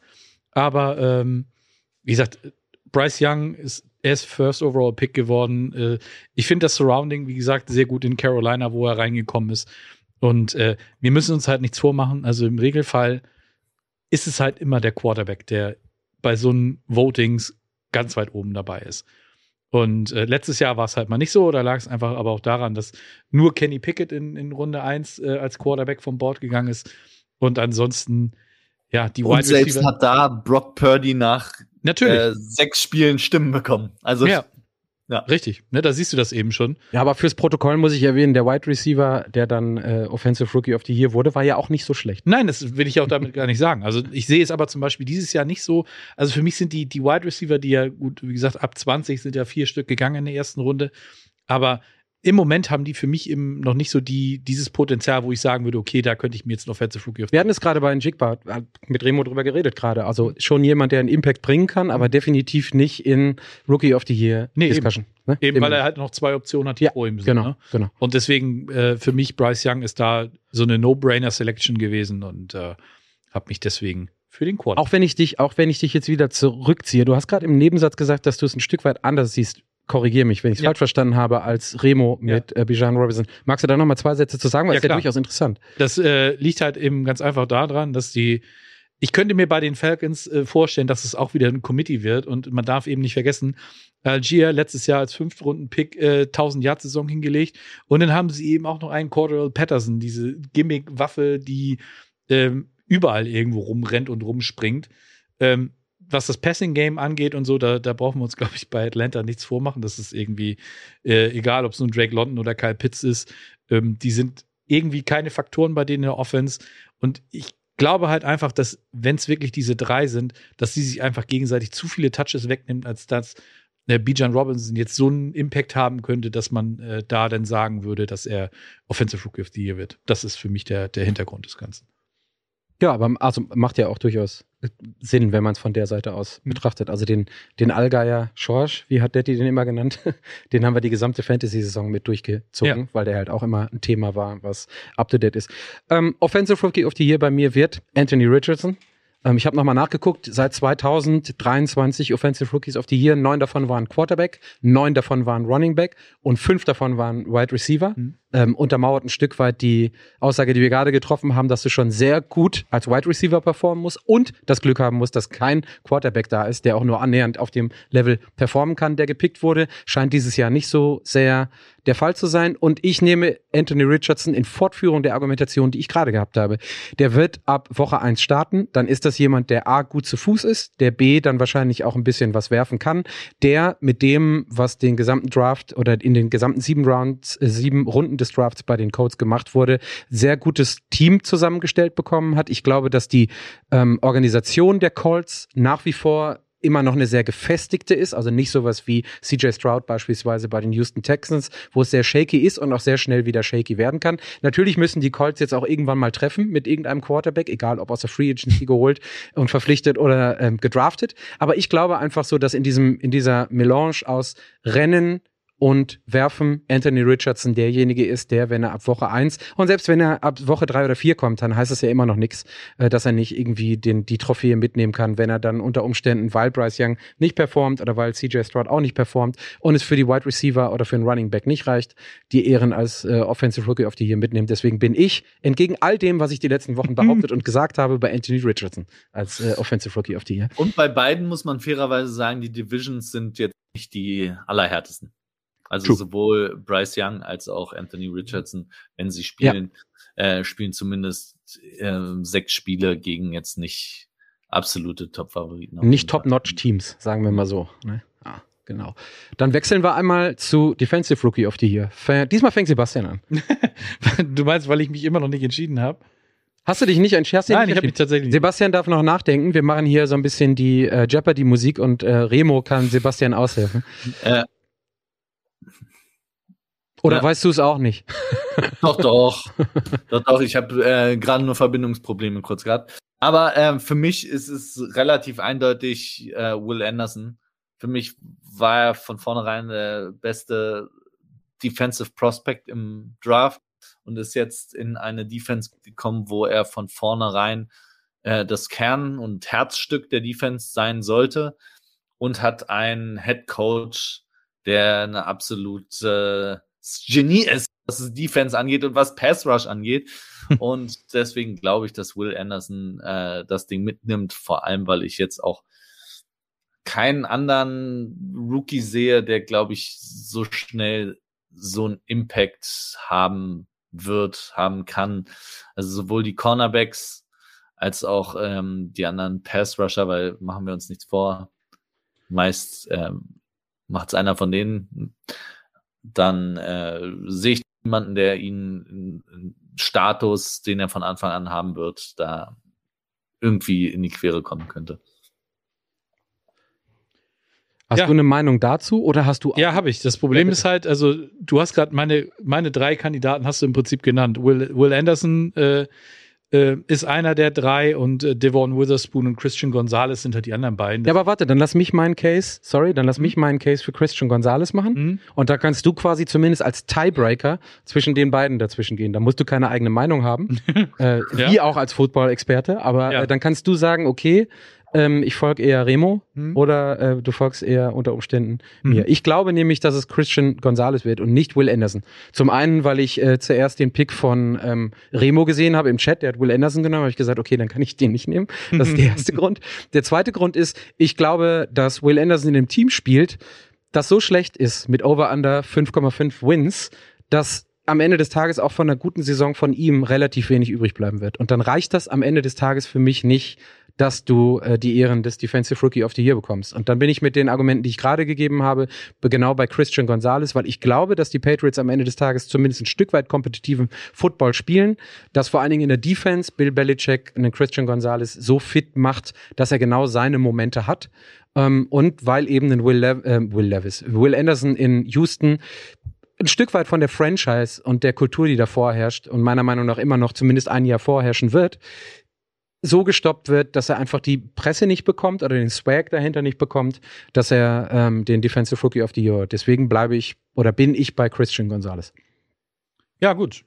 Und weißt du, was ich mache? Ich nehme ich nehm dann einfach Devon Witherspoon. Und weißt du warum? Erstmal nicht, weil es äh, weil's sehr langweilig wäre, wenn, wenn jetzt irgendwo äh, da ähm, irgendeiner von euch beiden, ich sage jetzt mal in Anführungsstrichen, gewinnt. Aber wenn ich mir das äh, Surrounding in Seattle quasi angucke, äh, wo Devon Witherspoon gelandet ist, äh, Tariq Woolen hat es letztes Jahr schon gezeigt, dass der eine äh, ne wirklich starke Rookie-Saison hingelegt hat. Und man darf eben auch nicht vergessen, ein äh, gewisser Jamal Adams kommt noch wieder ähm, ins, ins Backfield. Äh, Da muss man sich ja um die Coverage keine Sorgen mehr machen Ja. in Seattle. Genau, richtig, weil das macht Adams ja nicht, das kennen wir ja. Das ne, kennt, äh, kennt Patrick ja aus, aus Ja. eigener Erfahrung. Ja. Ähm, aber wie gesagt, also ich finde äh, gerade ähm, die, die Seahawks, äh, Pete Carroll, die haben es gezeigt, dass, äh, dass die, die wollen wieder Richtung Legion of Boom gehen und äh, Ich wollte das Stichwort auch gleich nochmal reinhauen. Ja, Ja. es ist so ein bisschen Legion of Boom 2.0, zumindest das Ziel dahinter. Ja. Und das Schöne ist, da können wir uns was drunter vorstellen. Und wenn man so die Pieces sieht, die sich da so gerade zusammenstecken und man weiß, dass die, dass die Seahawks das schon mal geschafft haben, Ja. dann liegt das gar nicht so fern. Zumindest eben. das Ziel, ne? Das ist erstrebenswert und Ja, äh, anpeilbar. Ja, definitiv. Genau. Und ähm, wie gesagt, so generell, so dass ich so Cornerbacks favorisiert habe, das liegt natürlich wahrscheinlich auch an Source Gardners Saison letztes Jahr. Das war natürlich sehr prägend. Ähm, die Cornerbacks haben mich mehr überzeugt als, als, äh, als irgendwelche Edge Rusher oder so. J äh, Jalen Carter, der wird in eine Rotation reinkommen, genauso wie Nolan Smith. Das heißt, die werden, glaube ich, nicht so den großen Impact haben. Und dann denke ich, dass mit Devon Witherspoon mein Pick eingetütet ist. So. Oh, da haben wir ja alle drei, dann musstest du, musstest du das gar nicht vorbereiten, Sebastian, und konntest Ja. das jetzt hier super. Ja, vielleicht sollten wir es immer so machen, uns die Sachen Ja. um die Ohren hauen. Ähm, Ich hatte abschließend noch, da bin ich gerade so ein bisschen drüber gegangen. Sebastian hat mich hm? leider nicht von links mit dem, äh, mit dem Arm in die Seite geboxt. Ich wollte eigentlich noch mal so ein bisschen drauf gucken auf welche, welches Team denken wir denn hat so die most pro-ready Draft Class? Also welche, welche Teams ähm, haben die Rookies, die am meisten starten diese Saison? Ich glaube, da hattest du in der Tat nichts gesagt, Remo, weswegen du über die 49ers reden musst als Strafe. da kannst du dir jetzt kurz überlegen. Und Sebastian und ich fangen an und weil du gerade mit Witherspoon angefangen hast, ähm, Sebastian, nee, nicht weil du mit Witherspoon angefangen hast, aber weil wir bei Seattle die ganze Zeit mhm. waren, auch mach doch mal deinen Case für, für Seattle. Ja, ähm, wie gesagt, ich habe mir so die, die Draftklassen angeguckt und mal so überflogen, was, äh, was so die Anzahl an Startern äh, angeht. Ähm, das ist natürlich schwer zu predikten, aber wenn ich, äh, wie gesagt, mir alle Draftklassen so angucke, bei den meisten komme ich so auf zwei, drei. Also drei ist schon, schon top-notch, finde ich. Und bei Seattle habe ich eventuell sogar noch einen vierten dabei. Äh, klar, die beiden First-Round-Picks, ne, Witherspoon, äh, JSN, auch wenn der nur in der, äh, im Slot oder als dritter Receiver äh, dabei ist, Kommt halt immer natürlich auf die Grundformation an, aber mittlerweile sind drei Receiver-Sets ja keine Seltenheiten mehr. Von daher würde mich das nicht wundern. Äh, in der Defense hast du noch einen Derek Hall auf Edge, der, denke ich, sofort eine gewichtige Rolle spielen wird, weil das ist halt auch nie der, der Seahawks gewesen, was sie damit adressiert haben. Und äh, dann habe ich noch den schönsten Namen, Olusegun Oluwatimi. Das äh, könnte ich mir durchaus vorstellen, dass der gute Mann der Starting Center wird ah, der, der okay. Seahawks. Okay, okay. Den haben sie, glaube ich, in der fünften Runde gepickt oder sowas. Ähm, das ist einer, den ich mir durchaus vorstellen könnte, weil ich glaube, die Seahawks haben jetzt auch nicht den, den allergrößten äh, Namen äh, auf Center. Das geht jetzt natürlich nicht um den Namen, aber so auch so, was, äh, was die Performance angeht. Ähm, da liest man durchaus, dass äh, der gute Mann OO, dass der ähm, durchaus Starter sein könnte. Und deswegen habe ich mich da für die Seahawks entschieden. Also es ist gut, dass du sagst, äh, zwei bis drei ist schon ähm, oberes Kaliber. Also da, das, da habe ich mir keine Gedanken drüber gemacht, aber ich habe jetzt ähm, so viel über, weil ich Richardson auch genommen habe als ähm, Rookie of the Year, habe ich mir dann nochmal Indianapolis genauer angeguckt. Ich hatte es gerade schon in dem einen oder anderen Nebensatz. Ich glaube, dass die sehr gut gedraftet haben. Nun muss man sagen, die haben letzte Saison in der Defense, glaube ich, 27. oder 28. in der Offense 18. oder 19. Da ist halt auch, da lag halt oder liegt halt auch einfach noch ähm, viel im Argen. Anders beispielsweise als bei den Seahawks, die ja durchaus eine mehr als respektable und gute Saison gespielt haben. Aber ich glaube, dass du mit Richardson dann ähm, Devin Wither äh, Witherspoon, dann ähm, hatten wir gerade, ähm, nee, nicht Devin Witherspoon, sondern mit äh, Brands als Cornerback, sorry, ich bin ja Zeile verrutscht. Ähm, dann Downs ähm, als Wide Receiver im Slot und dann ein Tight End Will Mallory, dass das alles Leute sind, die komplementär geholt wurden zu Anthony Richardson und dass die, deswegen sind sie für mich keine Impact Player und auch keine Rookie of the Year Player, aber dass das definitiv Rookies sind, die auch schon in ihrem ersten Jahr, weil sie einfach Richardson und dieser neuen Offense helfen können, sofort mit auf den Platz kommen ähm, und einfach die dieses Gesamtprojekt Richardson in die richtige Richtung treiben können. Und deswegen habe ich Indianapolis genommen, weil ich da eben auch genau das sehe, was du gerade über Seattle gesagt hast. Ich sehe, dass über den Quarterback hinaus zwei oder drei Spieler wirklich repräsentable Raps in ihrer Rookie-Saison sehen können. Ob es dann positiv oder negativ ist, geht ja auch immer ein bisschen um die Evaluation der jeweiligen Rookies. Aber für mich ist das ein Team, das, und es ist sehr physisch, ne, es hat Chris, Chris, Ballard, Chris Ballard Draft, der sehr auf die Athletik achtet. Und ich glaube, dass da eine Identität sowohl offensiv als auch defensiv bei den Colts gefunden werden kann äh, und man auf die Colts am Ende dieses Jahres guckt und sagt, okay, ja, wir wissen, in welche Richtung die wollen und es macht Spaß zuzugucken, weil da ein, zwei, drei Spieler sind, die man gerne mal sieht ähm, und sei es auch nur in Highlights. Deswegen Indianapolis. Mhm. Soll ich jetzt wirklich über die 49ers Draft Class, die außer dem Kicker wahrscheinlich nicht einen Rookie starten werden? Der wird ähm. immerhin die meisten Punkte wahrscheinlich aller Rookies machen. Aber ähm, das, das kann sein. Oder off top of your head fällt dir äh, eine Franchise ein, die nicht die Seahawks und die nicht die Colts sind, wo du sagst, den Draft fand ich, was potenzielle Rookie-Starts diese Saison angeht, ziemlich gut. Naja, wenn wir nur darüber reden, nicht über den Value, sondern einfach welche Rookies ähm, Minutes machen werden und einen Impact haben und viele Rookies, dann muss es der Kader der Texans sein. Also du hast auf zwei der wichtigsten Positionen im Football Rookies. Du hast einen Rookie Quarterback, der von Day One spielen wird. Und du hast äh, den Cornerstone deiner Defense, der ein Rookie ist, der auch alle Snaps sehen wird, die er nur kriegen kann. Und ähm, du hast in der zweiten Runde einen Center gedraftet, der wahrscheinlich auch als Starter gedraftet ist und auch der wird ähm, sehr, sehr viele sollte der sich als Starter bestätigen, wird die, wird die äh, Snaps kriegen. Von daher hast du auf drei absoluten Key-Positionen äh, Rookie-Starter bei den Texans und daher glaube ich, dass auch ähm, die auf jeden Fall einen Impact spüren werden müssen von ihrer Rookie-Class und auch abhängig davon sind, dass ihre Rookies gut spielen, wie, glaube ich, kein anderes Team.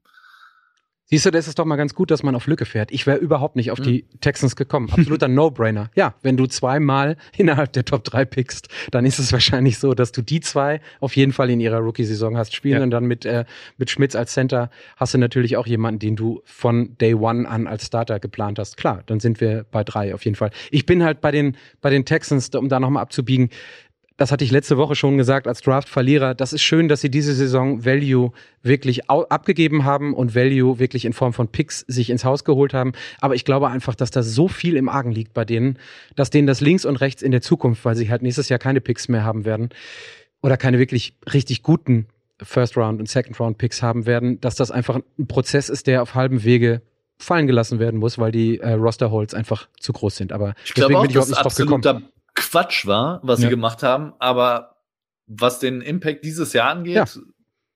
glaube ich, so groß wie bei keinem, kaum einem anderen Team und wahrscheinlich keinem anderen.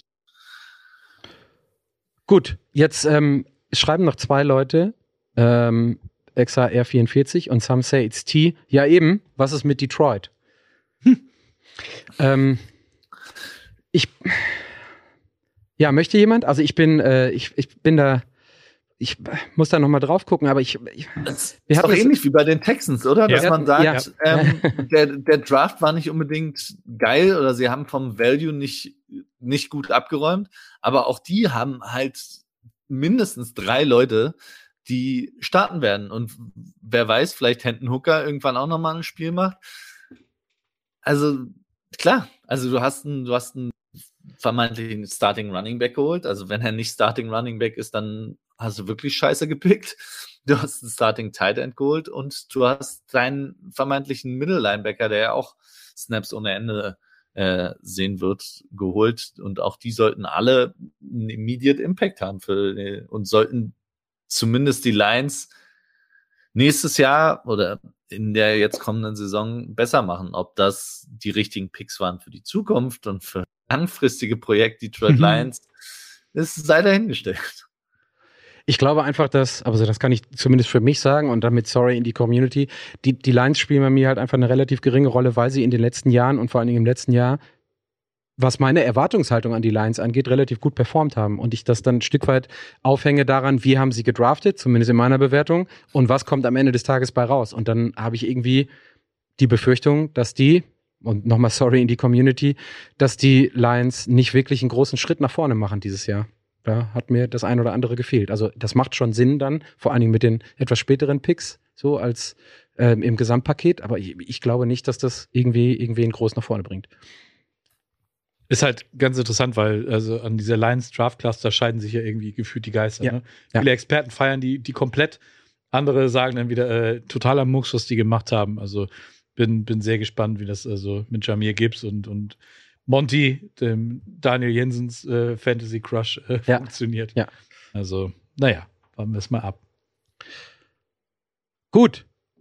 Ich gucke zu Flo rüber. Der war heute so unfassbar still. Ich glaube, der ist ein bisschen müde, aber der, der bewegt sich immer noch nicht zum Mikro. Der will einfach nichts zum Besten geben heute. Dann, dann lassen wir ihn da ganz in Ruhe. Remo, hast du genug gesagt für heute? Sebastian, hast du genug gesagt für heute? Ich glaube, wir sind Zufrieden. Oh, ich gucke auf die Uhr halb neun. Ja, anderthalb Stunden gut. Es war im Übrigen ein äh, witziger Kommentar zwischendurch, Remo. Ähm, Remo sitzt in einer Isolierzelle. und ich, äh, Ja, so ein bisschen, ein bisschen sieht das so aus, ja. und ich kann, ich kann sagen, wir haben, äh, bevor wir live gegangen sind, hat Remo extra nochmal das Einzige, was man in seinem Zimmer erkennen konnte, vom Fe von der Fensterbank runtergeräumt, weil es ihm zu unordentlich aussah in seinem Background. Also ähm, das ist ein, ein ganz ordentlicher Mensch, ein ganz ordentlicher Mann, der äh, Ja. ja. Ich habe die ganzen äh, Hertha-Flaggen, obwohl nach dem Spiel kann man die wieder aufhängen jetzt. Nein. Hau he, euer Jürgen. hau hier, euer Jürgen. Wann, wann merkt man, dass man am man Ende. eine Sendung beenden. Ich wollte gerade sagen, wann kann man, wann merkt man, dass man zwangsläufig am Ende einer Sendung angekommen ist, wenn man über schlechtes Wetter redet oder die Hertha. So, Freunde, das war's für heute. Mhm. Ähm, verfolgt bitte für all die es heute nicht gesehen haben, den Instagram-Feed. Ich werde heute Abend, spätestens morgen früh, das Gewinnspiel da reinstellen für die Pinchen und äh, die, die, ähm, na, wie heißen sie, Bierdeckel oder die Pinchendeckel. Untersetzt. Wie auch immer, genau. Die ähm, 1, 2, 3 oder 10, 20, 30, 40 Herzdeckel. So, dann sind wir nächste Woche wieder da. In welcher Besetzung kann ich jetzt gerade nicht sagen. Und wir gucken uns, darauf habe ich nämlich richtig Bock, und das hat wirklich was damit zu tun, dass ich Jets-Fan bin. Wir gucken uns die Matchups und die äh, unsere Schedule-Highlights nächste Woche an. Wie gesagt, wir wissen nicht ganz genau, in welcher Besetzung, aber das ist das, was nächste Woche kommt. Ähm, ansonsten kommentiert fleißig weiter. Wir versuchen darauf einzugehen, sowohl bei Instagram als auch bei YouTube, als auch bei The Twitch. Das hat Sebastian ja nebenher immer auf. Ich habe immer YouTube auf. Und dann äh, vielen Dank, dass ihr dabei wart. Vielen Dank fürs Zugucken heute und vielen Dank fürs Hören. Danke, Remo, an dich nach München in deine Isolierzelle. Ja, und äh, Dank. danke an dich, Sebastian. Wir klären jetzt nochmal, warum du ähm, Mexikaner Light trinkst am Montagabend. Ja. Das machen wir, wenn die Kamera aus ist. Und danke dir, Flo. Ich kann bestätigen, dass Flo da war, auch wenn er heute nichts gesagt hat. Einen schönen Abend alle zusammen. Bis nächste Woche. Tschüss. Bis dann. Tschüss. Ciao, ciao. Das war's für heute. Bis zum nächsten Mal in der